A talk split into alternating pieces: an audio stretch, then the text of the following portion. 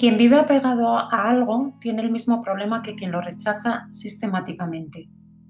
Has establecido un juicio de valor y has hecho de él un ídolo. Esto puede suceder en infinidad de ámbitos, pero tomemos como ejemplo la relación con el cuerpo. La persona que vive obsesionada con sus cuidados y la persona que los rechaza sistemáticamente son víctimas de la misma creencia. Lo han considerado un ídolo que las hace sentir especiales, por encima o por debajo de la media. Soy especial porque mi cuerpo está sobrecuidado o soy especial porque mi cuerpo está descuidado. El caso es que mi necesidad de posicionarme ha tomado el control y creo que debo mantenerme fiel a ese estatus que me hace sentir parte de. En ambos casos estamos actuando desde el miedo a que nuestro cuerpo luzca de una determinada manera y eso condicione o establezca quién soy con respecto al mundo. ¿Necesito ser la que se cuida?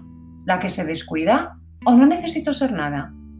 Ser nada, para el mundo en que vivimos, es una terrible catástrofe. Nuestra mente racional funciona a golpe de etiquetas y si no puedo encasillarme en algún lugar, parece que entro en pánico.